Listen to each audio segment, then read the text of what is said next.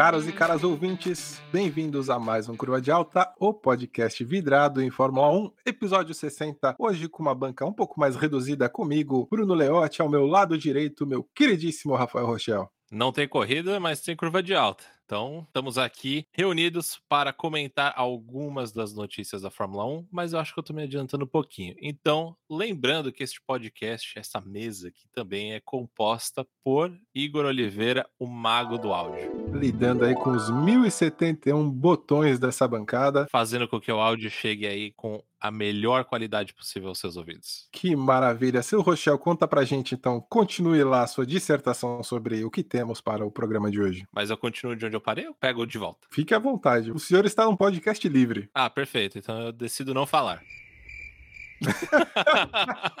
Por essa eu não esperava, então bora começar o programa sem avisar para os ouvintes o que vai ter. Mas tá a volta do ringue, vambora.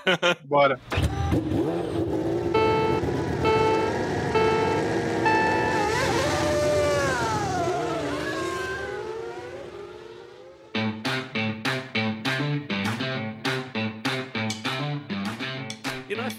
FP1 desta semana temos aqui um giro pelas novidades da Fórmula 1, algumas notícias aí, algumas meio bombásticas, outras muito surpreendentes. Obrigado, Sebastian Vettel, por causar aí todo um furdunço na Fórmula 1 com a sua saída. Um chute no baralho de cartas, né? Exatamente. E começando aqui por algo que é muito impressionante por se tratar de um atleta, a gente sempre acha que atleta está aí no seu auge da forma física e que nada de ruim pode acontecer com o atleta, mas como a gente já disse e como é sabido, o álbum teve uma apendicite, teve que fazer a cirurgia e tudo mais, por isso que o De Vries correu em Monza. O que a gente não esperava é que houvesse algum tipo de complicação nessa cirurgia, né, no, na recuperação, né, no pós-operatório do álbum, que ele teve que ser entubado até. Ele teve uma parada respiratória, né, cara? É, então, isso é uma coisa que a gente não pensa, né? Porque, teoricamente, o atleta, ele é o cara mais bem preparado, né? Tudo bem que a gente sabe que atleta, eles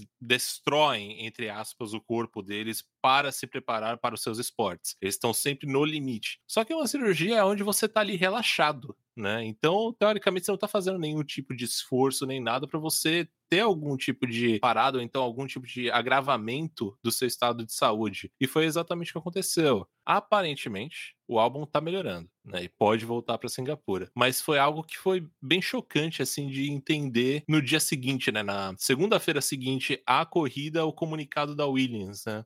Que ele teve essa complicação. Exatamente. O que mais assusta nesse quadro, né, é porque na verdade foi uma reação à anestesia. E a anestesia é o mais delicado nesse tipo de cirurgia, né? Porque a apendicite em si, a medicina já avançou muito. Quando ela é descoberta no momento inicial, ela é meio que tranquila de se fazer, entre aspas, né? Dentro do que uma cirurgia pode ser tranquila. Mas o nível de sucesso dessa cirurgia é muito, muito alto. O problema foi a reação do corpo no momento de se recuperar da anestesia. E o que me preocupa nesse caso é porque, como houve uma parada respiratória e a gente não tem os detalhes de quanto tempo durou essa parada respiratória, a falta de oxigenação do cérebro pode gerar sequelas. Com certeza. E aí, a gente está falando aí que sequelas podem ser muito graves até muito leves, ou até não ter sequelas, né? A questão é que a gente não sabe, não tem nenhuma informação de tempo. Se for uma parada respiratória que foi dois segundos, que sabe, numa apneia de sono você fica até um minuto, mais de um minuto sem respirar, mas quanto tempo foi a gente não sabe. Então, eu só torço muito, muito, muito de verdade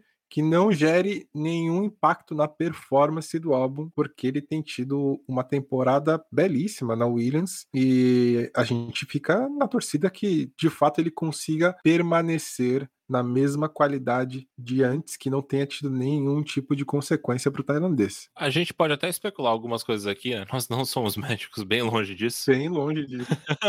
Mas uma das partes mais importantes para um piloto é a oxigenação não só do corpo, então ali o ato de respirar, né? Ter ar suficiente para pilotar, mas a oxigenação do cérebro, né? Uhum. Para você ter ali um reflexo mais rápido, você tem uma. Quanto mais oxigenação você tem no cérebro, maior é a sua capacidade de reação, maior é a sua capacidade de pensamento e mais rápido você consegue tomar decisões. Então, para mim, o principal tipo de sequela que pode ocorrer, pode ocorrer, Ninguém aqui tá torcendo para que ocorra. Pelo amor de Deus, não, muito, muito pelo contrário. É justamente perder esse tipo de oxigenação que um piloto tem no cérebro e demorar para se recuperar disso, né? Exato. É a minha preocupação também. Então é a parte mais complicada e, como o Leote disse, é por isso que o anestesista é o cara mais bem pago da cirurgia, né? Porque é a pior parte, é a parte que é mais delicada de fato. Exato. Fica aqui a torcida do Curva de Alta para que a recuperação do Alex Albon mantenha-se agora sem nenhum imprevisto, que ele consiga voltar bem para Singapura. Por sorte,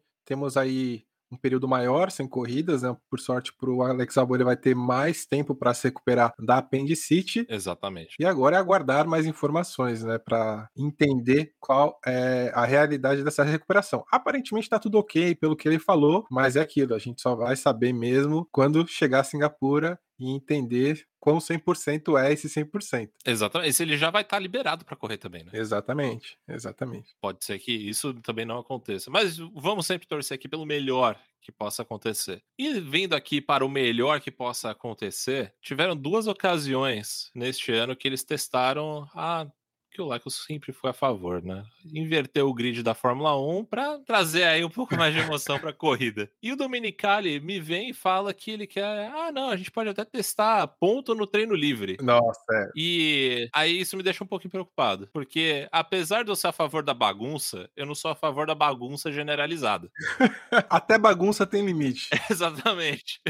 Mas para esclarecer para o nosso ouvinte, o que o Dominicali fala é dele ser muito a favor da Fórmula 1 testar novos formatos, né? Afinal, tivemos aí Hungria, tivemos aí Spa, também Monza agora, onde pilotos com carros competitivos vindo de trás tornaram a dinâmica da corrida muito legal, né? Exato. Em Hungria, o Max errou e acabou largando de décimo. Em Spa e Monza houveram as punições de troca de peças de motor que fizeram Ferrari, Mercedes e até Red Bull largarem do fundo do pelotão. Então essa ideia seria, na verdade, de fato, trazer o grid reverso para as sprints, né? Domenicali é muito a favor de incluir mais em sprints e assim como temos na Fórmula 2, nas sprints teríamos aí o grid reverso. Ele só não foi claro se seria só entre os 10 primeiros como temos na Fórmula 2 ou se seria completamente indo até o vigésimo. O que, que você acha, seu Rochel? Eu sou a favor do grid reverso completo. É o que eu tô falando. Eu sou a favor da bagunça, mas não tão bagunçado que possa, é igual ele falou, não, vou testar alguma pontuação diferente, não sei o quê. Eu acho que isso pode trazer trazer uma emoção a mais para o tipo de corrida que a gente tem na sprint, por exemplo. Que agora, né, a gente tem uma sprint que é mais pegada. Se você trouxer isso aí para a corrida principal, eu acho que fica meio artificial. Mas se for num cenário de sprint, onde os pilotos estão sendo mais agressivos no sábado, eles estão batalhando mais por posições e que eles consigam de fato capitalizar em cima desse tipo de situação, desse tipo de oportunidade de uma Williams largar um pouco mais para frente do pelotão, uma Haas largar aí terceiro terceiro, quarto lugar e tudo mais, seria muito interessante. Principalmente se fosse num circuito tipo de Singapura, por exemplo. Mônaco. É, exato. Difícil pra caramba pra ultrapassar. e aí todo mundo vai ficar coladíssimo ali e você não sabe o que vai acontecer, porque seria maravilhoso, né? Já pensou um pódio com Latifi, Stroll e Schumacher? Nossa senhora. É isso que o senhor quer ver na Fórmula 1? É isso que o senhor quer premiar na Fórmula 1? É o que eu disse, eu gosto de bagunça, mas não a bagunça generalizada. a gente não pode chegar nesse nível.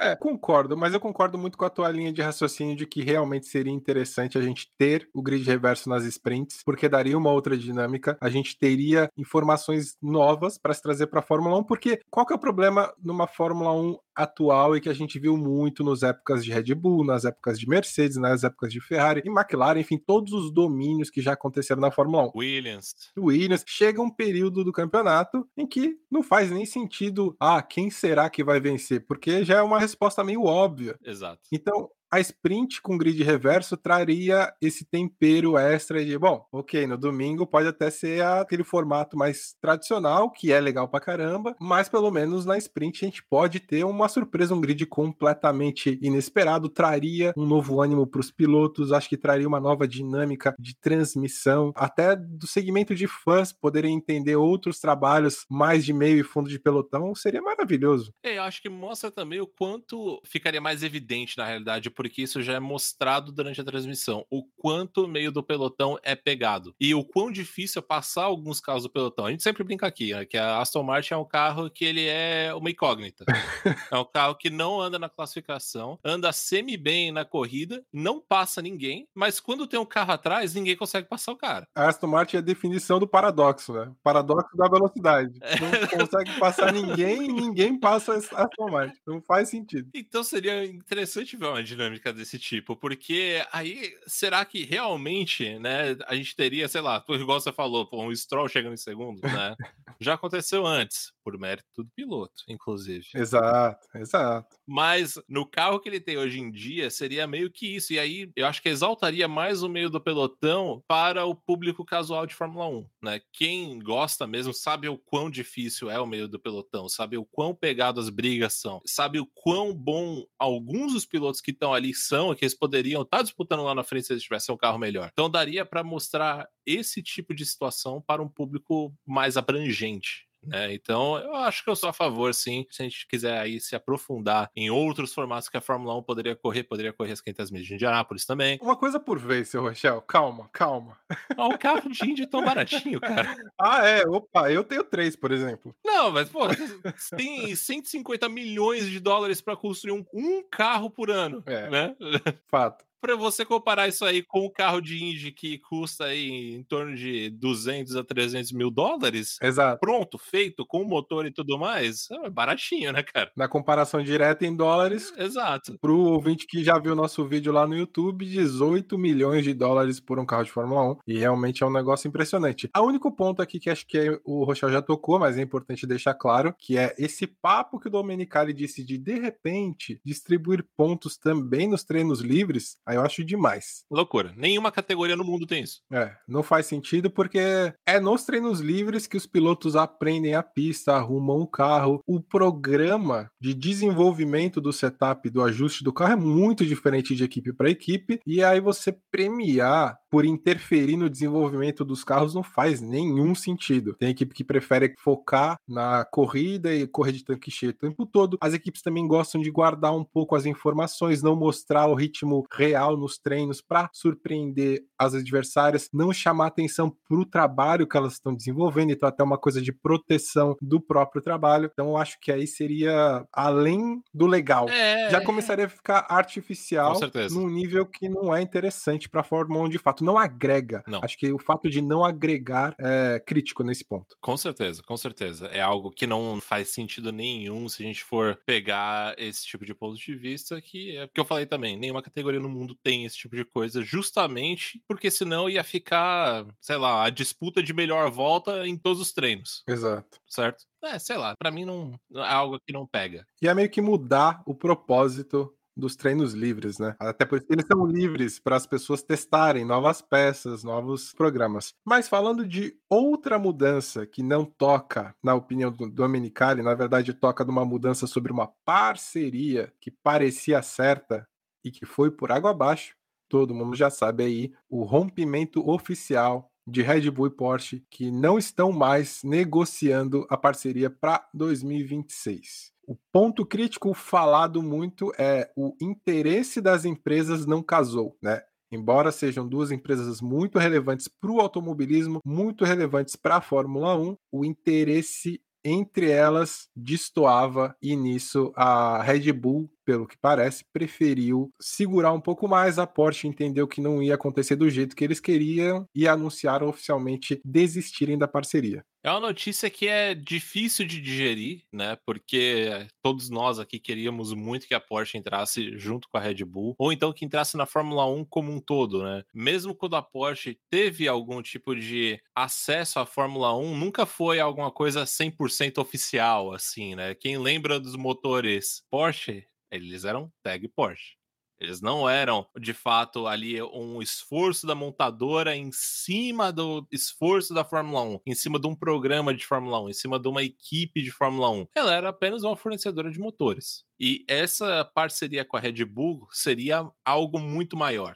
O problema reside aí, porque a Honda quando veio fazer a parceria com a Red Bull, era uma fornecedora de motores que adaptou o motor ao carro que a Red Bull constrói. Né? O esquema de você fazer o motor, o esquema de você colocar ali o sistema de refrigeração, as baterias, o sistema de alimentação dessas baterias, né? Tudo isso aí foi minuciosamente trabalhado entre a Red Bull e Honda. No esquema da Porsche, seria aí 50-50 né? Exato. E aí você também tira um pouco o poder de decisão de Christian Horner e Helmut Marko, porque são os dois caras que tocam o programa da Red Bull na Fórmula 1 na equipe principal. Isso aí seria passado também em parte para Stuttgart, né? E aí fica naquela coisa, tipo, quem tem um pouquinho mais de valor, quem tem um pouquinho mais de força ali para tomar as decisões. Porque com certeza a Porsche chegaria e falaria: legal, a gente tem o Verstappen, campeão do mundo, não sei o quê, mas esse Sérgio Pérez aqui deve dar pra gente trocar para o René Rast, não dá? Exato. Então, esse tipo de situação onde Helmut Marko e Christian Horner perderiam poder de decisão e agilidade no processo de poder de decisão foi o que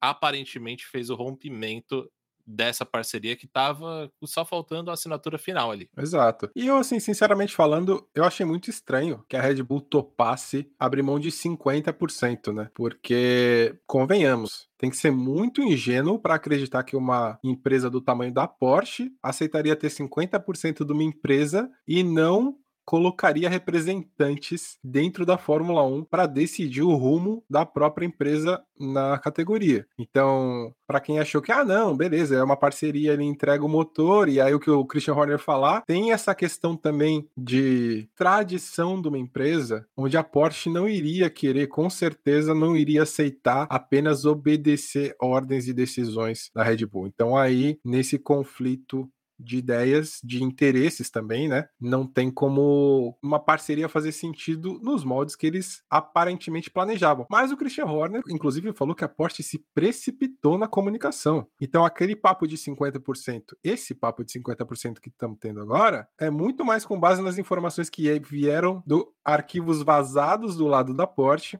e que o Horner falou: calma, calma, calma, peraí, não é bem assim, gente, vamos com calma. Mas assim, para a Fórmula 1, o que, que isso muda? Né? O que muda, na verdade, para a Fórmula 1 em termos de porte na categoria não acho que fecha a porta para a Porsche de maneira alguma, né? A quantidade de equipes de nome, estamos falando aí de McLaren, estamos falando aí de Aston Martin mesmo. Depende do plano de cinco anos do Lawrence Stroll, né? Exato. Quando ele vai começar. quando, quando vai começar. Mas equipes que não têm hoje um motor próprio, né? Se a gente pensar na quantidade de equipes que precisam de motor próprio, a Porsche seria uma excelente opção, né? Exatamente. Eu não acho que do lado de Porsche muda nada. Do lado de Red Bull, ganha força novamente o papo de voltar aquela parceria com a Honda. Honda já entendeu que puxou a casa muito cedo, que agora que eles poderiam estar colhendo os frutos aí, não é o nome da Honda que está estampado no motor, tá estampado Red Bull Powertrain. Então a Honda entendeu que pode sim colher frutos numa categoria que caminha mais para a direção que a Honda acredita de sustentabilidade. Então reacende aí a possibilidade dessa parceria voltar, inclusive com uma equipe própria da Honda na categoria, se ela viesse a comprar para a AlphaTauri de fato e a Red Bull focasse apenas na equipe principal. Eu acho que tem um ponto chave aqui nessa parte de Red Bull, Honda e Porsche.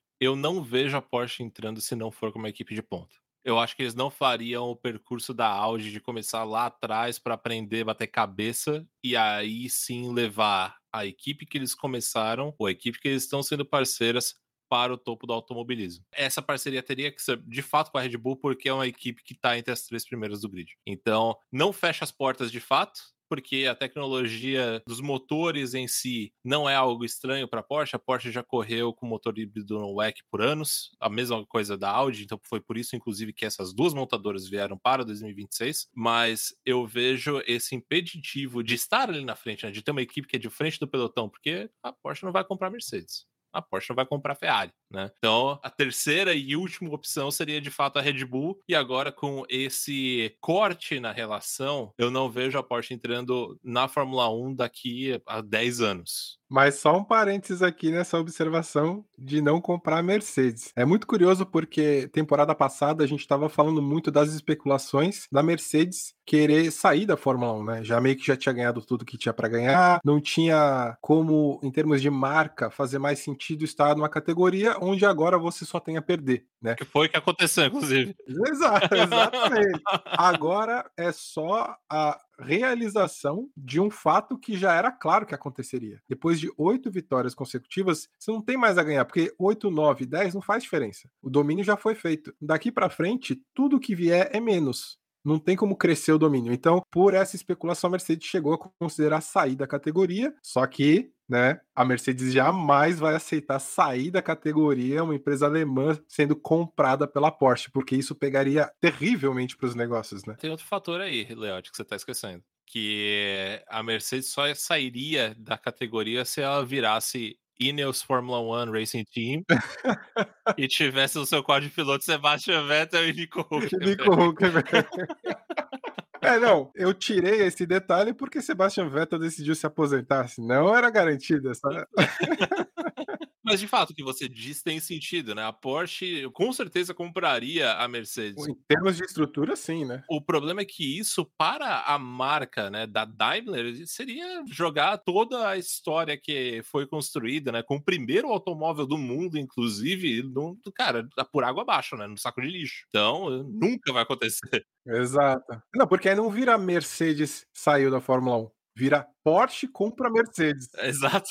Aí é outra história, né? Então, óbvio que essa parceria não tem possibilidade de existir. Inclusive, a Porsche, antes de fechar com a Red Bull, já estava falando: vai ser a primeira vez que teremos um motor montado na Alemanha cutucando é. a Mercedes, porque a base da Mercedes não é na Alemanha, né? É no Reino Unido. Então já tinha até essa provocação. Imagina a possibilidade, é impensável, né? Por isso que isso nem vira uma alternativa de fato. Imagina os outdoors que iam ter na Autobahn, velho. exato, exato. Mas eu acho que também, pela Fórmula 1 estar numa realidade mais sustentável, economicamente falando, e caminhando cada vez mais para esse sentido de sustentabilidade financeira das equipes, a Mercedes começa a entender mais o valor da Fórmula 1, além do merchandising, além do marketing da marca, e também vê como uma alternativa financeira sim, e até por isso já desde o ano passado esses papos de saírem da categoria começaram a diminuir. Então, ouvinte, você ouviu aqui primeiro, a partir de 2026 teremos Andretti Porsche na Fórmula 1. é, se o Andretti convencer que uma décima primeira equipe vai dar mais dinheiro para a Fórmula 1 do que tirar do quem que tá correndo, é isso que vai acontecer. A porta tá aberta, né, cara? O que o Andretti precisa fazer é o seguinte: ele tem que olhar pro bolo e falar, gente, vai ter mais gente comendo desse bolo e de alguma forma a gente vai comer mais. É. O tamanho do bolo é o mesmo. São mais convidados, mas de alguma forma a fatia vai ficar maior. Um truque de mágica talvez dê certo, né? No caso. Exato. Chega ali, pega um pedacinho de bolo, tira assim, fala: Olha só, aqui eu te servi. Aí tira do prato o cara, coloca de novo lá no, no bolo inteiro e tudo mais, porque não tem jeito. Mas saindo um pouco da brincadeira, okay. Vossa Senhoria Rochelle citou um nome que, por incrível que pareça, ainda é relevante para a Fórmula 1 de seu Nico Huckenberg, não é verdade? Ah, achei que fosse Sebastian Vettel. ah, não, o Vettel é eterno. O Vettel tá na história para sempre. O Vettel é o único cara que consegue ter milhões de seguidores com dois posts só no Instagram. Toda empresa de marketing digital tá querendo entender essa mágica aí que não consegue. Não, e não vai ter mais nenhum post nunca mais. É, é a conta de dois posts apenas. Nunca mais, nunca mais. A média de seguidores por post é um caso a ser estudado. Assim. Mas sim, sim, Nico Huckenberg se torna relevante. E aí é em cima da Haas, né? Que Mick Schumacher não tem apresentado uma performance que o Gunther Steiner julga estar no nível né, da equipe americana. E já teve aí também, né? O Schumacher ele saiu da academia da Ferrari por conta própria. Não que ele tenha saído de fato, tenha sido chutado, mas tem algumas coisas aí. Mattia Binotto, né? Um cara que tá muito afim de dar uma oportunidade pro garoto alemão. E aí isso tudo é um efeito cascata. A Haas a gente sabe que é uma equipe B da Ferrari, tanto que alguma uma parte dos engenheiros trabalha em Maranello, no prédio do lado do prédio da Ferrari. Então, você cortar esse tipo de laço já significa que você não é mais um dos postulantes àquele assento. Não que o Magnussen também seja um cara que tá ligado à Ferrari, não é nada disso. Mas o Magnussen, ele encheu mais os olhos no começo da temporada né? Enquanto o Schumacher teve os problemas dele com o carro, teve os acidentes, né? Causou aí um prejuízo milionário para a equipe, e aí a gente está falando também de uma Fórmula 1 com teto de gasto. Então é muito mais fácil você ter um argumento para manter um Magnussen do que para você manter um Schumacher. Apesar do Schumacher fazer uma temporada médio boa, porque ele tem chegado à frente do Magnussen, de vez em quando ele se classifica à frente do Magnussen, mas isso não é mais possível ser atribuído a pontos, né? Justamente porque o grid inteiro evoluiu e a Haas não. E esse é um problema sério. Esse ponto ele é muito importante, né? Porque aí a gente tem não só uma questão de qualidade, né? Porque o Magnussen, com o começo dele, foi impressionante. O cara tava longe da categoria, ele volta na primeira corrida, ele consegue um quinto lugar, e aí você fala: Meu Deus, esse cara. Gênio. Faz muita diferença, a gente precisa muito de um cara assim. E do outro lado, um piloto mais irregular, com um começo muito difícil. Só que assim, é importante a gente salientar que no mano a mano, em corridas, o Schumacher chega mais à frente do que o Magnussen. Só que não importa se ele chega de 11 para trás. Exatamente isso que eu ia falar. Ele não ganha os pontos. é porque, além da questão da qualidade, tem a questão do impacto. E o impacto do trabalho do Kevin Magnussen é maior em termos de não só de pontuação. Pontuação é fundamental, porque isso aí atinge diretamente o orçamento do ano que vem, mas também dentro da equipe, como você lidera os engenheiros no desenvolvimento, porque a gente sabe que o Mick Schumacher não tem essa experiência para fazer isso. É natural que ele não tenha. É o segundo ano do cara, né? Exato, não é nem esperado que ele tenha isso. Só que aí você coloca num pacote um piloto que não tem essa experiência e não tem o impacto na pontuação em comparação ao companheiro que traz esse impacto de pontos e o impacto no trabalho da garagem. Então fica até difícil querer argumentar que, ok, ritmo puro ali pode estar tá realmente parecido, mas o que você consegue, o que você traz de fato como realidade, está muito diferente e é uma pena porque eu acho que o Mick Schumacher tem qualidade para ficar na Fórmula 1, mas de fato falta sim consistência e isso tem pesado. Ele perdeu inclusive o apoio da Ferrari. Ferrari não apoia mais o Mick Schumacher. Isso também pesa porque como o falou da parcerias das duas equipes e nessa história toda encostado nesse momento Nico Huckenberg, que é um piloto que já mostrou um trabalho muito bom na Fórmula 1 e inclusive quando teve que substituir pilotos na Racing Point, né? Foi sempre muito rápido e trazendo pontos assim. Então, claro que ele tem ritmo, claro que ele tem experiência e o fato de ter trazido pontos é o tal do impacto que a gente falou. Então, a gente põe tudo na balança, fica difícil realmente para o Mick Schumacher, mas eu quero falar de um ponto aqui também além disso, que a gente já falou. Eita. De como é interessante observar esse movimento de mercado de pilotos agora na Fórmula 1. Ah, tá loucura. O que a gente está vendo agora é uma sobra de pilotos de qualidade enorme. Até por isso, o Giovinazzi, que é piloto Ferrari e que estava super bem contado para a Haas, passa a ser uma segunda opção. Porque o que, que acontece? Aquela questão de demanda, oferta e demanda, né? Como tem muito piloto, muito piloto sobrando, as equipes não veem necessidade de manter vínculos com pilotos específicos, porque tem um monte no mercado. Exato, eles podem assinar qualquer um a qualquer hora. Exato, então as equipes estão meio que abrindo mão dos programas e ok, tem um monte aí. Quando eu precisar de piloto, eu vou lá e pego, porque tem muito piloto bom, né? Exatamente. E aí você trouxe aí Giovinazzi, você trouxe o Huckenberg. E a parte mais louca disso tudo é que tem piloto Ferrari que vai testar por Alpine, tem piloto Mercedes que tá testando por Alpine também. E aí, cara, é tudo nada a ver, né? Eu acho assim, pra gente finalizar o assunto da Haas, eu acho que seria muito interessante ver o Huckenberg de volta à Fórmula 1, principalmente do do lado do Magnussen, porque eles têm uma treta pessoal. Isso é doideira. O mundo não gira, ele capota, né? Os caras nunca se deram bem na vida. O Magnussen sempre foi um piloto que sempre foi muito agressivo, tanto em ultrapassagem quanto em defesa de posição. Tanto que o próprio Alonso tem rádio dele falando que o Magnussen é o cara mais antidesportivo que ele já viu guiar na vida. Então seria um clima muito interessante, né? A gente tem aí Guter Steiner, que é o cara que sempre fica lá dando bronca na galera, e dois caras se batendo todo dia. Então a gente vai voltar a a Haas que era antes, né? A Haas raiz. Isso que eu ia falar, isso que eu ia falar. Cara, pra quem já teve que lidar com... Grosjean e Magnussen. É louco Grosjean e Magnussen. cara, tá tranquilo. De Grosjean pra Huckenberg, pô, acho que vai ficar mais tranquilo, vai. É, é exato, exato. Mas né? Agora que eu já comecei a trazer outros pilotos aqui para toda essa parte de novos talentos e antigos talentos também, por que não? O De Vries impressionou bastante, né? Opa, demais. Fazer o que ele fez, né? Chegar onde ele chegou, tanto no Qualify e trazer pontos para o Williams da primeira vez que o cara senta no carro, né? E aí, quando a gente fala senta no carro, não foi nem sentou no carro no final de semana, sentou no carro só em dois dias. Exato ele começa a ser puxado, obviamente, para algumas outras equipes. O Jos Capito, que é o CEO da Williams, falou que talvez, né, Nicolas Latifi ali não esteja tão bem depois de Abu Dhabi. Não se sabe qual ano de Abu Dhabi. É, de Abu Dhabi 2015, umas férias que ele passou lá, porque... Exato. e aí abre-se a oportunidade de não termos mais Nicolas Latifi e, consequentemente, não termos mais safety car na Fórmula 1. Mas temos o De Vries junto do álbum. E aí você também tem esse movimento da Alpine trazendo o De Vries para fazer um teste antes de Singapura num carro que não é um carro Mercedes. E o De Vries é um piloto Mercedes. Mas calma.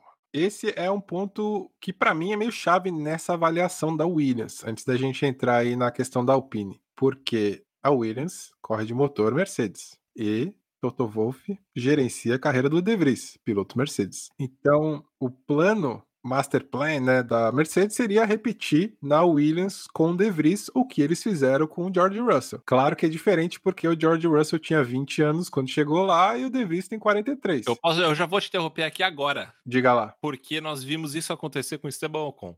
E?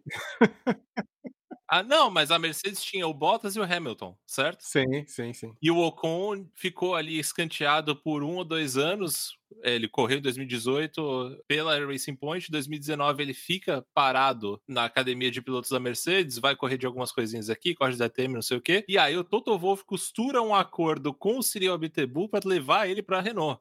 Então a gente já viu isso acontecer antes, nesse caso de piloto Mercedes agenciado pelo Toto Wolff. E cara, olha que assunto legal, olha que detalhe interessante. Como conversar é bom para você refrescar a própria ideia, né? Porque, ok, De Vries pode ser até o assento fácil que a Williams falaria, me dá esse cara aqui agora para ontem. Uhum. Só que o De Vries pode ter mais interesse em ir para uma equipe mais competitiva. Com certeza. Pode não, todo piloto tem mais interesse de ir para uma equipe competitiva, e aí realmente pensar que a Alpine que é uma equipe que já fez negociações com a Mercedes exatamente por causa do Ocon, já é uma equipe que tem laços burocráticos comerciais, vamos colocar assim, talvez essa porta de comunicação para colocar o De Vries seja uma boa. Realmente acaba sendo e, ou seja, eu só te interrompi para trazer um outro ponto para depois apagar esse ponto e segue a vida, mas que bom que a gente refletiu sobre esse assunto. Não, mas não tem problema, porque eu só lembrei desse negócio do Ocon agora também. não, mas é legal, exatamente. Essa troca de informações ajuda a olhar a coisa de um cenário maior, né? Né? Porque a gente ia pensar no cenário George Russell, deixa ele lá por uns dois, três anos, né? Maturando a, a, experiência dele com Fórmula 1 até o Hamilton se aposentar, e aí ele vem como um segundo piloto para o George Russell. É, mas fala, brincando aí da coisa da idade, claro que o De Vries está com 27 agora, eu falei que ele tá com 43 brincando, né? Sim, obviamente. Mas assim, nem tem como você traçar o mesmo plano pro Nick De Vries, porque ele não tem nem o mesmo tempo de carreira, né? Exato. E outra, ele traz uma bagagem que o George Russell não tinha. O De Vries já foi campeão na Fórmula E, cara. Exato. E se você é campeão na Fórmula 2 e Fórmula E, que são categorias completamente diferentes, e você corre de Fórmula 1 e traz pontos para sua equipe no primeiro final de semana, você não vai ficar esperando três anos para ser competitivo, né? Exato. Você não é piloto de ficar três anos na Williams, não é, cara. Ele é piloto para correr lá na frente, sim. Exatamente. Não é um piloto a ser lapidado, né? Igual foi o George Russell, que a gente ficou até criticando aqui por por um tempo, né? Pô, o cara vai lá, faz o melhor tempo do mundo, eh, quebra todos os recordes de pista na sexta-feira e no sábado, e aí chega no domingo ele bate, né? Exatamente. Faltava a consistência pro Russell, coisa que consistência, convenhamos. O De Vries foi bem em todos os testes e pula de categoria em categoria e tá sempre andando na frente. Você não precisa de mais consistência que isso. Do que isso, né? Exatamente. É um cara que performa em alto nível já há 3, 4 anos. Então ele não precisa passar por esse nível de aprendizado não precisa passar aí pelo primário da Fórmula 1 para chegar ali na faculdade, né? Então, no mercado de trabalho em si. Mas você diria que ele então é o nome que encabeça a lista aí do vestibular da Alpine? É difícil de dizer, né? Porque tem tanta gente, tá mais concorrido que medicina na USP. Para situar os nossos e as nossas ouvintes, a Alpine vai fazer aí o vestibular de pelo menos quatro pilotos, aparentemente vão testar antes do GP de Singapura. E aí teremos aí o De Vries, como a gente já falou, testando pela Alpine, o Colton Herta, que isso poderia ajudar na quilometragem. A AlphaTauri também não desistiu da quilometragem do Hertha para conseguir a superlicença. Enfim, a gente pode falar um pouquinho mais de Conto Hertha. O Jack Durham que faz temporada espetacular de estreia na Fórmula 2, também vai testar e temos aí o já citado Giovinazzi. Aonde é o Pini estava com a cabeça quando eles chamaram o Giovinazzi? Os outros eu entendo. É, esse não dá para entender. Talvez é porque eles também tenham chegado à conclusão que eles não vão conseguir tirar a parte do Huckenberg da Haas, então foi mais ou menos isso, né? Tipo, beleza, não tem você, então vai você. Ou então eles estão assim, a gente já viu como é fácil perder piloto, vamos colocar todos e para mesmo que a gente perca cinco, a gente continue com dois. Exatamente. Mas é muito interessante, né, ver essa movimentação inteira, porque acho que a gente nunca viu na Fórmula 1, no mínimo, nos últimos 20 anos uma movimentação que você tem quatro pilotos brigando de fato por uma vaga no grid em partes da carreira que já são diferentes. Né? Você tem aí um De Vries que, ok, ele tem a mini experiência dele de Fórmula 1, que foi durante este ano de 2021, mas que demonstrou serviço, e tem a bagagem de Fórmula 2 e Fórmula E. Ou seja, isso aí é uma parte de carreira, né? Você tem o Jack Durham, que é estreante na Fórmula 2 e faz um campeonato bom, então temos aqui a parte iniciante. E você traz experiência com o Giovinazzi. Então, eu nunca vi esse tipo de coisa, porque antes, quando você tinha quatro pilotos testando Fórmula 1, 15, 20 anos atrás, normalmente é um cara que estava ali já de piloto de teste e fala: Não, vou fazer aqui um teste de Fórmula 1, não sei o que, só para ganhar quilometragem. E não é o caso, né? Trazendo também o Colton Herta, porque, cara, faz muito tempo que a gente não vê alguém pulando de Indy para Fórmula 1, tendo esse flerte que é de fato algo que quer ser concretizado. Obviamente, a gente já teve Hélio Castro Neves, Tony Canaan testando, né, no caso Toyota ou Honda e tudo mais, mas eram testes não para entrar na categoria, e sim testes porque eles foram lá. O Castro Neves ganhou as 500 milhas de Indianápolis, a, o teste da Honda do Canaan foi quando ele foi campeão da Indy. Então agora isso tudo tem se convergido para uma coisa que não é vista há mais de 20 anos. Perfeito. É, e isso volta naquele ponto que a gente falou, inclusive, da quantidade de pilotos de qualidade hoje disponíveis, né? E também eu acho que o acesso à informação permite a gente perceber a qualidade dos pilotos, né? Exatamente. Com o avanço da comunicação, com o avanço das redes sociais, da descentralização da mídia, a gente não tem mais aquele olhar direcionado só para um palco a gente tem muito mais espaços, as pessoas fazem aquele consumo on demand, né? As pessoas decidem, optam pelo que vão assistir e quando vão assistir, e aí fica mais evidente essa qualidade existente em torno do planeta Terra, e aí permite que a gente esteja nesse momento maravilhoso, na verdade, onde a gente tem muitos pilotos de muita categoria e diferentes pessoas torcendo para eles. Então, até essa silly season, né, essa fofoca da Fórmula 1 e das danças dos pilotos, é a mais interessante que a gente já viu na história, eu diria, dos últimos 20, 30 anos com tranquilidade. Com certeza. É, e aí a gente também tem. Eu vou trazer até uma outra equipe agora, AlphaTauri, com o Helmut Marko falando que ele precisa achar um piloto para substituir o Gasly, porque. Exato. E aí ele fala isso, obviamente, o Helmut Marko não fala isso sem pensar. Mas se você lê de fato nas entrelinhas, o que ele tá dizendo é que, beleza, a gente tem um contrato com o Gasly, mas ele não tá afim de ficar aqui. É, não, o Gasly quer ir embora. E faz muito bem querer ir embora, né? Porque ele não recebe o apoio que ele merece. Não, e tem até treta pessoal dele, né? Com o Helmut Marko esse. O Helmut Marko não é um cara que gosta do Gasly. Exato. Então, a Alpine estaria fazendo este vestibular para 2022 e esperando em 2023 contratar o Gasly, né? Que seria aí, o Ocon já falou que não, tudo bem, a gente pode esquecer as rixas que a gente teve no passado, eu respeito ele muito como piloto, é, eu entendo qual nível que ele está, no nível de pilotagem e tudo mais, porque se chegou a esse nível de conversa que, tipo, que o Otmar Safnoyer chegou ali e falou: Esteban, negócio é o seguinte, as tretas que você teve no passado, você vai ter que deixar de lado. Ou então a porta é logo ali. Você tá vendo quantos pilotos existem no mercado? Exato. Você não quer começar a fazer exigência agora, né? Então o caminho natural da coisa é que o Gasly vá em alguma hora para a Alpine. É, e assim, a gente não pode esquecer do fato de que a Alpine é francesa e o Gasly é francês, né? E você tem uma equipe 100% francesa, né? Exato, então seria a dupla dos sonhos em termos de nacionalidade para a França, né? É interessante ver como realmente os, ambos os pilotos já se manifestaram em torno da rixa deles e que já formalmente tá, não, não teria problema de trabalhar junto. Então já estão acenando que sim, isso seria viável, como o Rochelle acabou de falar aqui do Marco, até já falar, cara, a gente precisa achar alguém para substituir o Gasly, porque o Gasly vai sair na primeira oportunidade que ele tiver. Agora, entender muito, eu acho, de como que a Alpine consegue trabalhar com essa questão do De Vries, porque eu acho que se não pegar o De Vries, faz muito sentido. Eu acho que na verdade faria muito sentido pegar o Gasly logo de cara. Se não conseguir, sim. aí ir pro De Vries, porque o Gasly já é uma realidade, não sei, na verdade eu tô bem dividido. Entre De Vries e Gasly eu tô bem dividido. Mas se não ficar entre esses dois, aí sim começar a pensar em Jack Durham, Ponto Herta e Giovinazzi. Mas o Herta também tem a questão que ele não tem a pontuação, não tem a superlicença. Exatamente. Eu acho que isso tudo pode ser. Eu vou fazer um devaneio aqui. Eu vou longe. Ah, agora, agora a gente só tá no devaneio. A gente tá aqui só nos devaneios. Não, não, mas avisando, vou longe. Vou longe mesmo.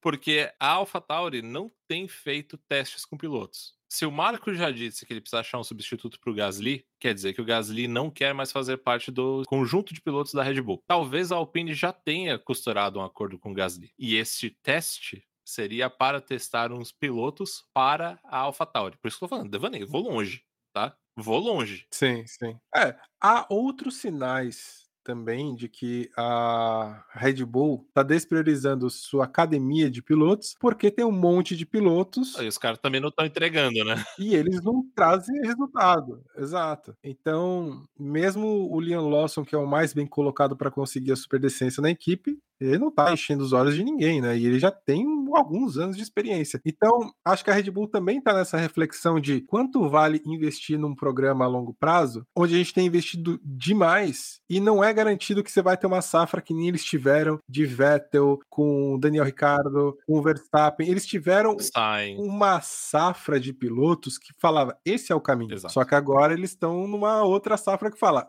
esse não é o caminho, ainda mais com um mercado inflado de pilotos. Então acho que até essa posição da Red Bull de dar espaço para o Hertha já é demonstrando a despriorização do próprio programa da academia de pilotos da Red Bull. Mas a gente tem que falar do Hertha em si. Você não acha que eles estão exagerando em insistir tanto no Hertha? Qual que é a tua visão em torno dessa superlicença do Hertha, Rochelle? Cara, que situação complicada, porque eu acho que todo esquema de superlicença ele tá completamente defasado, né? É impossível você colocar ali, ah, tipo, ah, não, vamos dar 40 pontos para os três primeiros da Fórmula 2 e só o campeão da Indy, que é um carro que tem mais potência, que é mais difícil de guiar, que é um carro que você tem que se adaptar mais porque você corre em circuito de rua e circuito de rua esburacado, em oval curto, oval longo, e cara, tem alguns circuitos dos Estados Unidos que eles são tão desafiadores quando você corre Spa, né? Exato. Pô, Laguna Seca é um circuito que é estreitíssimo, tem uma curva que parece uma descida a 90 graus do chão e você tá ali lidando com pilotos que estão correndo mais próximos de você também, porque como todos os carros eles são iguais, a diferença entre o pole position e o décimo colocado não é nada, né? Você sempre tem uma briga muito mais próxima. Então você performar nesse tipo de situação poderia te dar já o ponto suficiente, pelo menos para os três primeiros.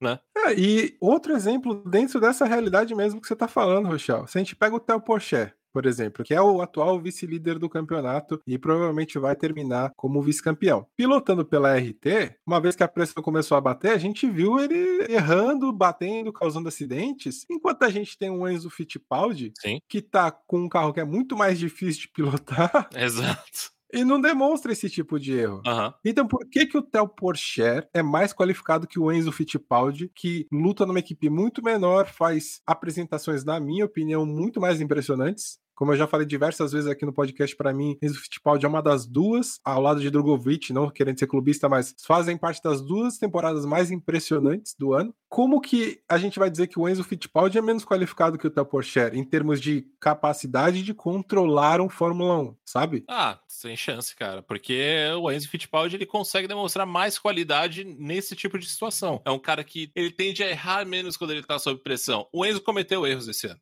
Isso é fato cometeu. A gente não pode descartar esse tipo de coisa. Mas os erros do Fittipaldi, eles têm menos impacto do que os erros do Porsche. É o que a gente tende a falar entre erros de Max Verstappen e erros de Charles Leclerc. Né? Os erros Exato. do Leclerc, eles têm muito mais impacto na concepção inteira do campeonato do que os é. do Verstappen. Não, e para mim o ponto, na verdade, não é nem a questão do impacto da classificação, e sim mostrar que o nível de qualidade de pilotagem é similar. Com certeza. E se é similar, por que, que um estaria apto e o outro não, sabe? Eu entendo a necessidade de fazer os pilotos percorrerem um caminho. Sim. Mas essa questão da pontuação, realmente, ela não é nem justa, porque há muitas categorias com pilotos de muita experiência no automobilismo, e essas categorias, por não estarem diretamente ligadas à árvore da Fórmula 1, ou seja, não são F4, F3, F2, uhum elas dão muito menos pontos do que a F2 dá, por exemplo, que é o caso da Indy, inclusive. É, igual o Feoli falou no último programa, né? Pô, se você ganhou Le Mans, você deveria ter uma chance na Fórmula 1. Eu concordo, cara, porque ganhar Le Mans é muito mais complicado que você ganhar uma corrida na Fórmula 1, né? Dado o carro que você tem. Sim. Obviamente, no Endurance você tem muito menos equipes agora, eles estão aumentando o programa de Endurance justamente por conta das novas regras e tudo mais, e você tem muito mais montadoras entrando ou voltando para a categoria categoria. Então,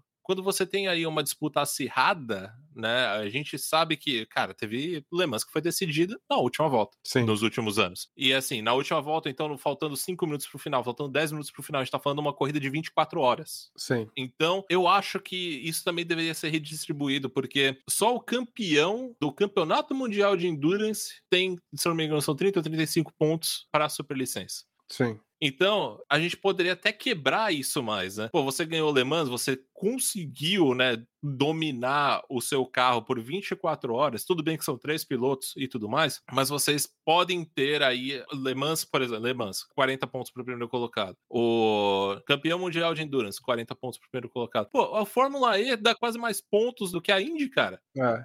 Assim, para deixar claro para mim, a existência dos pontos, eu acho ela importante para ela manter alguma organização e não virar bagunça. Total. Porque quando vira só subjetividade, aí cada vez mais você abre espaço para decisões políticas. E eu vou voltar para essa uhum. questão do Hertha, que é o Colton Herta, em pista, não trouxe resultados mais significativos do que outros pilotos da Indy, mas quem está sendo cotado para a Fórmula 1 é o Herta porque ele é norte-americano e isso interessa para a Fórmula 1. Então, essa é uma questão política, ela não é de qualidade de pilotos no final das contas, na minha opinião. Então, para manter uma certa organização, ok, manter o sistema de pilotos, garante que você vai selecionar a nata das categorias, você só precisa redistribuir essa pontuação de maneira mais justa, mais correta, porque você não pode pegar a categoria categorias que demandam do piloto de maneira absurda e não reconhecer que esses pilotos conseguiriam pilotar um Fórmula 1, porque não é verdade, sabe? Mas você pilotar alemãs debaixo de chuva, de noite, com um carro com menos aerodinâmica, esse é um desafio que, por que não, mostra que você sim tem qualidade de domar um carro em condições extremas. Então isso já poderia te ajudar, de repente, colocar aí, ok, os cinco primeiros pilotos que são campeões, passar por um período de teste, sabe, na Fórmula 1, para garantir que eles estão ok. A gente pode até pensar nisso. Talvez tornar a superlicença uma coisa meio de licença mesmo. Você realmente tem que fazer um teste na Fórmula 1 na categoria. Pode ser, pode ser. De repente, sabe? A gente pode passar um período de testes e tal, para garantir que é ok entre as temporadas. Mas para adereçar o ponto do Hertha em si, não faz sentido você só chegar do nada sabendo que, ok, a gente tem um esquema de pontuação defasado. Isso sim tem que ser revisto. Espero que façam essa revisão, mas não tem como você só chegar no meio do jogo e apontar para uma pessoa ali no meio daquele mundo de pilotos e falar: ó, oh, vem cá pilotar. Que aí é muita politicagem. O problema de a gente analisar apenas a pontuação final da Indy é que normalmente ela não tende a fazer um espelho, um retrato de fato de como foi o campeonato porque o Hertha é um cara que pilota muito bem, ele é conhecido como Max Verstappen dos Estados Unidos, né? E aí ele teve muitos problemas de estratégia e a gente sabe que estratégia na Fórmula Indy é uma coisa que muda a cada segundo, porque as bandeiras amarelas, elas não não existe virtual safety car na Indy né? Vai lá, deu a primeira bandeira amarela, entra o safety car na pista, junta todo mundo, quem parou ali na hora se dá bem, quem não parou e aí tudo mais. Tá querendo justificar o posicionamento final do Colton Herta, é isso? Não, não é apenas isso. Ele errou também. Ele é um cara que ele é inconsistente, porém as chamadas de estratégia e os problemas que ele teve mecânicos durante a temporada não fazem um retrato interessante de quem ele é como piloto. Ele é um piloto muito bom, muito, muito bom. Eu acho que ele tem nível de de Fórmula 1. Eu acho que dos pilotos atuais da Indy, só ele e o Palu têm, de fato, nível Fórmula 1, nível para testar um Fórmula 1 e correr. Mas a realidade dos fatos é que você olha para a tabela, está falando aí do quinto e do décimo colocado.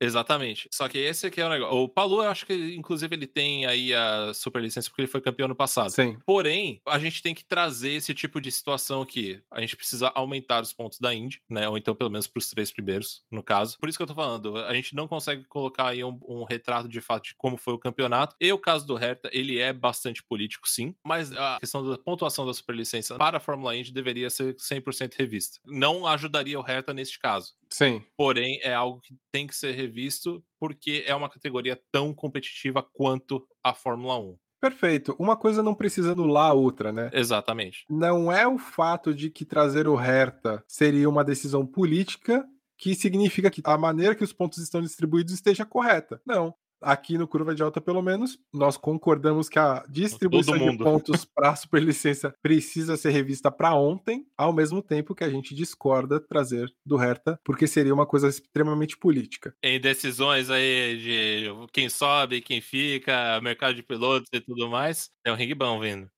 Exato. Então, bora aí calçar as luvas e. Faz tempo que não tem, hein? Tô enferrujado. Preciso fazer o aquecimento antes. As minhas estão mofadas lá, cara. Vambora.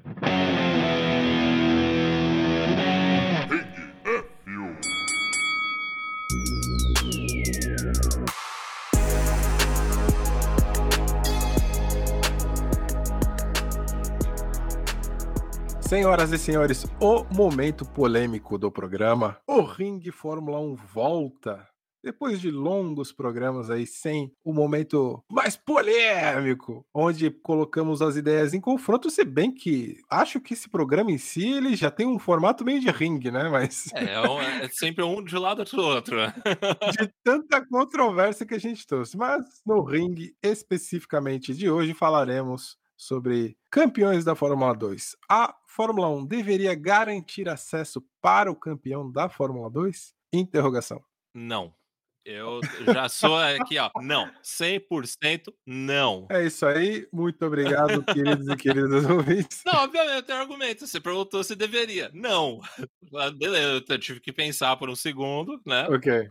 Categoricamente, não. Mas discorra, discorra da sua linha de raciocínio, Rafael Rochel. Em uma frase? Você quer a versão sucinta ou você quer a versão completa? A gente quer esmiuçar os detalhes da tua linha de raciocínio. Cara, olhando alguns campeões que a gente teve na Fórmula 2, a gente sabe que eles não têm nível de Fórmula 1. Né? Se a gente pode voltar até GP2 nesse caso. O ano que o Maldonado foi campeão, o Pérez ficou em segundo. E aí o Pérez veio a pilotar no Fórmula 1 depois. Mas a gente colocar uma regra que o campeão da Fórmula 2 necessariamente tem que ter uma chance na Fórmula 1, subiria o Maldonado antes até do que o Maldonado foi subido para a Fórmula 1. E aí fica complicado, né? A gente chegar assim e falar: "Não, beleza, tá tranquilo". Obviamente, a gente tem casos, né, outros casos que vale a pena você trazer o campeão, mas nem sempre é de fato a situação ideal. Eu discordo em partes na minha visão, meu entendimento, você tem as categorias de base com um propósito,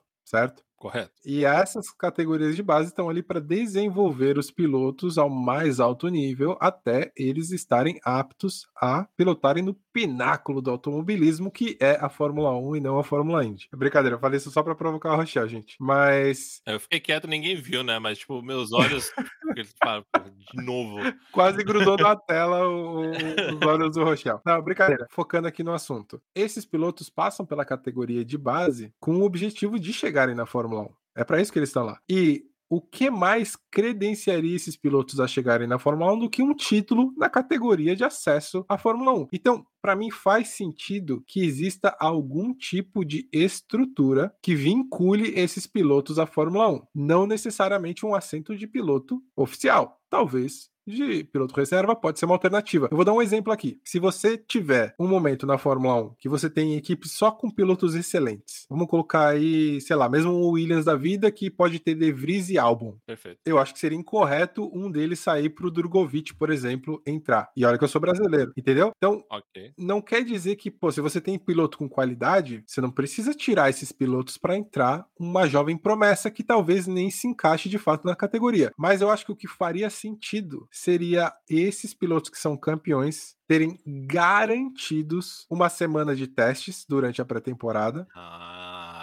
Então, o esquema que você está pensando não é eles terem uma chance na Fórmula 1 como pilotos já de uma vez. É, na minha concepção, você tem que vincular eles à Fórmula 1, dar oportunidade para eles mostrarem o trabalho em uma semana, e aí as equipes decidem se assinam com ele como piloto oficial ou como piloto reserva. Ficaria na mão das equipes definirem isso. Mas pelo menos você daria palco, você daria oportunidade para o piloto mostrar se ele tem qualidade ou não para seguir na categoria. Não, porque da forma que eu tava pensando é, a partir do momento que você é campeão na Fórmula 2, você tem um assento garantido na Fórmula 1. É, então. E assento de piloto. Porque aí a gente também cai naquela coisa. O Julian Palmer foi campeão da Fórmula 2. Exato. Quem é Julian Palmer? Exatamente. Então, na minha concepção, eu estava indo muito mais por essa linha. Se for um caso de você pegar um piloto e lapidar esse piloto para ele sim, né, poder ter a oportunidade, a eventual oportunidade de ter uma vaga na Fórmula 1 dali um ano, dali, ou então até mesmo no mesmo ano. Uhum. Não, você sabe o quão pistola você tá com o seu piloto que tá ali. Por exemplo, no caso do Latifi, inclusive, né? Então, eu acho que vendo por esse lado, que seja seja algo que você vai fazer uma bateria de testes nos testes pré-temporada. Talvez um teste pré-temporada nem seja a melhor solução em si, porque o teste pré-temporada você precisa dar a quilometragem para os seus pilotos principais, porque são eles que vão desenvolver o carro, e o desenvolvimento do carro já começa ali, né? Sim. Se você trouxer um piloto de fora, talvez ele acabe com o desenvolvimento completamente. Seria interessante do ponto de vista do espetáculo? Sim.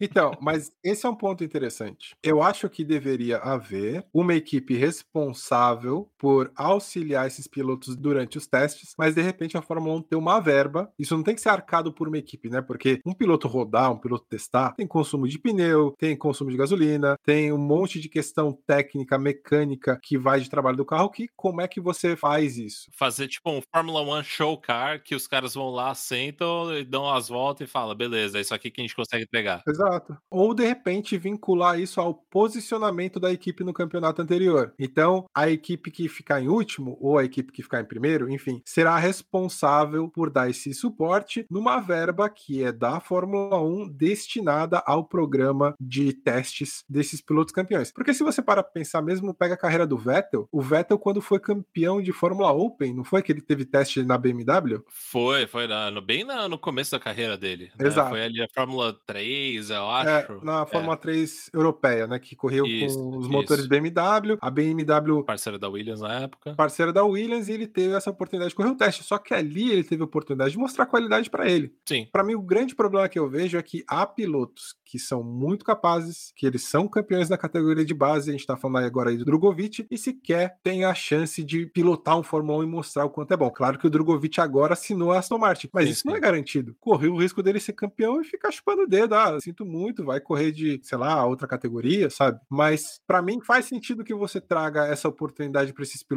campeões tem um problema nisso também, que aí você acabaria meio que não matando a categoria de base, mas você vai acabar sucateando os programas de piloto das montadoras ou das equipes. Porque, por exemplo, a gente tem aqui um caso da Red Bull agora, certo? certo. Que eles têm um milhão de pilotos na Fórmula 2, um milhão de pilotos na Fórmula 3, um milhão de pilotos no kart e tudo mais. Você injeta cada vez mais investimento desde o começo da carreira, né? Kart, Fórmula 4, Fórmula 3, Fórmula 2, até a Fórmula 1. E você tem esse programa em si que vai alimentando financeiramente todas essas categorias para que elas possam também existir. Sim. A partir do momento que você faz uma disrupção nisso tudo e você fala, não, beleza, o cara foi campeão da Fórmula 2 e ele, independente de qual programa de pilotos que ele faça, ele vai aqui testar o carro, não sei o quê, e aí qualquer outra equipe pode pegar este piloto, é meio complicado porque não se sabe qual é o contrato qual é a longevidade desse contrato, se isso pode ser feito também e o quanto que isso impactaria em equipes querendo colocar dinheiro em cima dessas categorias para desenvolvimento de pilotos para chegar à categoria principal. Tem também toda essa parte anterior que pode ser né, meio que jogada de lado. Mas eu discordo dessa leitura de que afetaria os programas de desenvolvimento, porque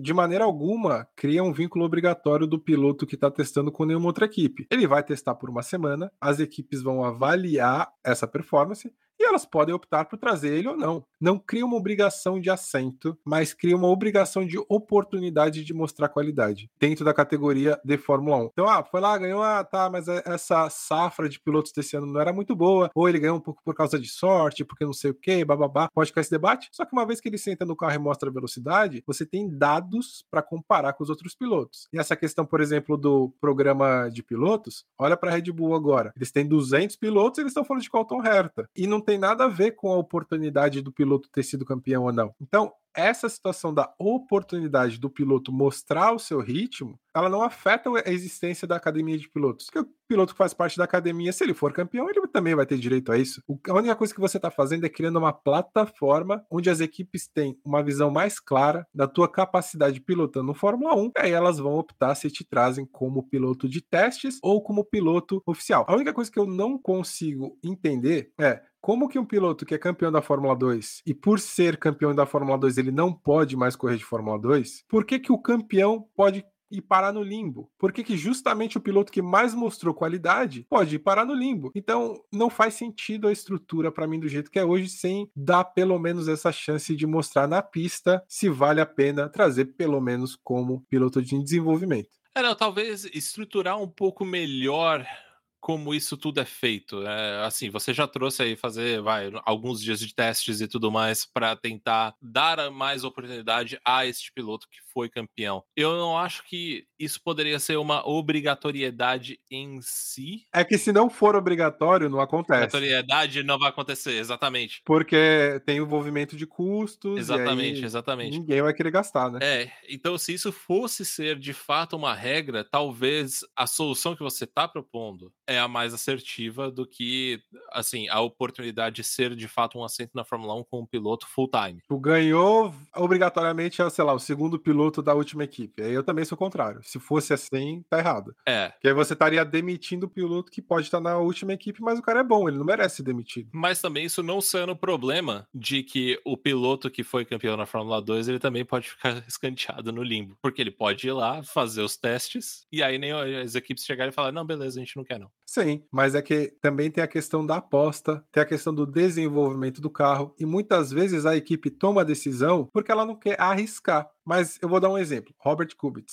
que é um piloto extremamente técnico, conhece tudo de carro. Sim. Eles até falam que ele é quase um engenheiro que pilota a Fórmula 1, né? Tanto é que ele, mesmo com o problema físico que ele tem hoje, ele ainda tá na Fórmula 1. Sim. Um piloto que chega, tem uma semana de testes, e aí, falando com engenheiros, falando com mecânico, ele vai dar feedback de carro, ele vai falar como ele pode ajustar, ele vai mostrar um monte de outras qualidades, e a equipe vai virar falar: olha, investir nesse cara vale mais a pena do que pegar os 20 milhões do Latifi.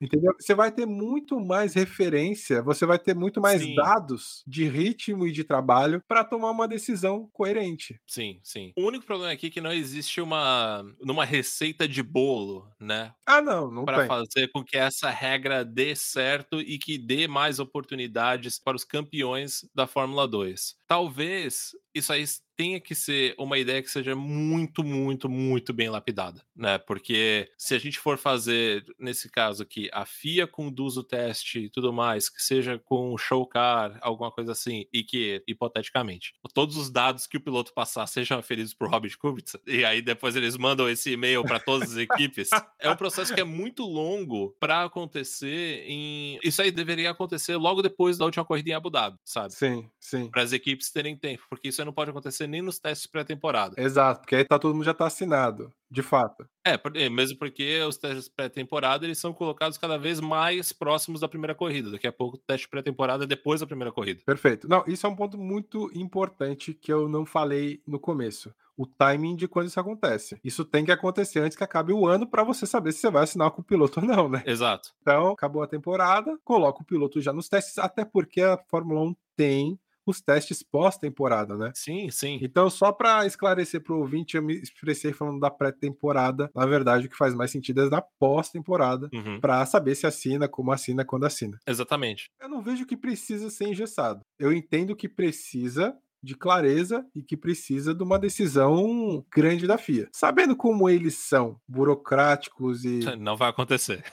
Mas para mim não faz sentido você não dar plataforma para o campeão mostrar em pista o potencial dele. Eu acho que isso começou a mudar um pouquinho agora, né? Porque esse ano a gente tem a nova regra que os pilotos de teste eles precisam ter um X números de treinos livres, né, do primeiro treino livre durante o ano. Então, eles começaram a mudar um pouco essa regra para dar quilometragem para esses pilotos também, e aí esses pilotos mostrarem a qualidade de feedback deles, a qualidade de feedback de desenvolvimento de carro, porque talvez numa dessas o cara já chega e fala: pô, mas essa asa dianteira aqui não tá funcionando, cara troca pela mais antiga. Aí coloca a mais antiga, essa aqui tá melhor. Então, eu acho que eles estão mudando numa direção correta. Obviamente, ainda não é a direção que é ideal. A gente pode chegar lá? Sim, mas quanto tempo isso vai demorar? Putz. Então, a conclusão desse ringue é a seguinte: tem como ser melhor? Definitivamente. Alternativas viáveis? Sim. Sim. Ocorrerá? Provavelmente não. É porque também tem a questão do custo, né? Pô, a, a FIA vai montar um carro de 20 milhões de dólares para, teoricamente, né? O que pode acontecer? O campeão da Fórmula 2 não ter tanta qualidade assim no primeiro treino dele, ele chegar lá e pôr o carro no muro. É complicado, cara. é, exato. Não, por isso que eu falei que tem que ser uma verba destinada, mas não necessariamente você ter um. Enfim, há, há maneiras de fazer. Você pode pegar as três últimas equipes e elas serem plataforma. Enfim, você pode pensar alternativas que não necessariamente você vai ter que criar um carro novo, um carro de 18 milhões de dólares só para um promissor piloto dar 100 voltas no circuito. Isso não teria nem como, né? Mas de repente usar sim carros existentes. Mas a realidade é que o custo disso, a logística disso é um pouco impeditiva. É, e numa Fórmula 1 que a gente tem cada vez menos testes, cada vez menos treinos. Né? Exato. A gente chegou no nível de diminuir a minutagem do treino livre. Eles gostam tanto dessa coisa dos carros irem despreparados que daqui a pouco é assim, cara, não vão nem falar qual é o material do carro, é não, só entra e corre. só entra e corre, vamos ver, vamos ver o que, que dá, porque é emocionante. Nick DeVries campeão. É... Eita. Mas é isso. Então acho que é, o resultado é sonho meu, né? Sonho meu. O resultado desse. Talvez. Talvez sonho seja. Meu. Talvez seja. A ideia é muito boa, a execução dela é praticamente impossível.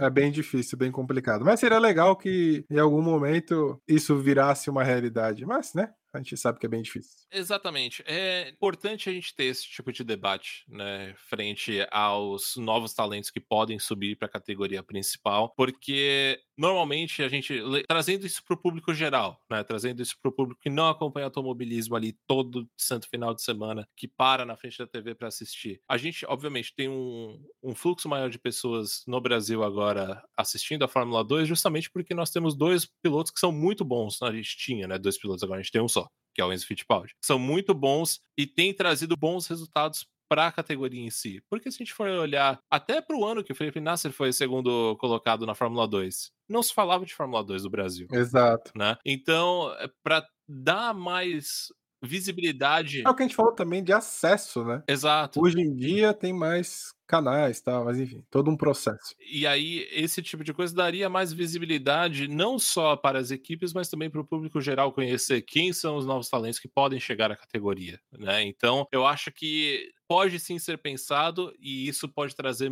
outras vias, né? Mas eu vou colocar um parênteses aqui, tá? Se uma McLaren consegue pagar testes internos para oito pilotos, para oito pilotos testarem com o carro do ano passado que seja, como fizeram inclusive com o Pato Ward que pilotou McLaren de 2021. O Hertha também. O Hertha também? Agora nessa mesma semana. Mas assim, se você falar que isso é possível e falar que ah, pô, não dá para dar chance pro campeão da Fórmula 2, é aquela coisa que a gente fala, que é X-King, e esse que é o problema. O, o dinheiro influencia muito na decisão e assim, quem que está lucrando? É Se não tiver uma forma de você trazer um lucro garantido para quem estiver envolvido, dificilmente vai ser feito na boa fé. Exatamente. É complicado. Não existe saída, né? Acho que é, a gente chegou na conclusão que não existe saída nessa situação. existe uma saída, mas é muito complicada. É, a saída é a ascensão do espírito humano. Se a gente não elevar a nossa existência como conjunto, né? como conjunto de sociedade, seres humanos e bem ao próximo, dificilmente a gente vai sair da questão da grana. Dificilmente vai acontecer. Ser Rochelle, obrigado pelo papo. Foi bom demais. Que isso, cara. Falta só a gente falar, né, que o ouvinte que está até aqui, muito obrigado a você também, mas não esquece de entrar lá no Instagram, arroba curva de alta, assistir os vídeos que o Leote produz lá com muita qualidade, como eu já disse. Não existe conteúdo analítico tão bem produzido e tão bem explicado quanto do Curva de Alta em português. Em português. Essa opinião vinda direto do Curva de Alta. Não, não é direto do Curva de Alta. É do senhor Rafael Rochel, consumidor de automobilismo. Que isso, que isso. Bom, mas a gente está muito feliz também com a interação de vocês nas redes. Sim. Mesmo que devagarinho, o Curva de Alta vai crescendo e tem sido cada vez mais legal. Então a gente agradece aí a paciência, o papo, a interação, a troca. É sempre muito válida e isso nos ajuda a crescer sempre. Perfeito. Obrigado mesmo, pessoal, e um grande abraço a todo mundo. Valeu, gente. Até semana que vem. Falou!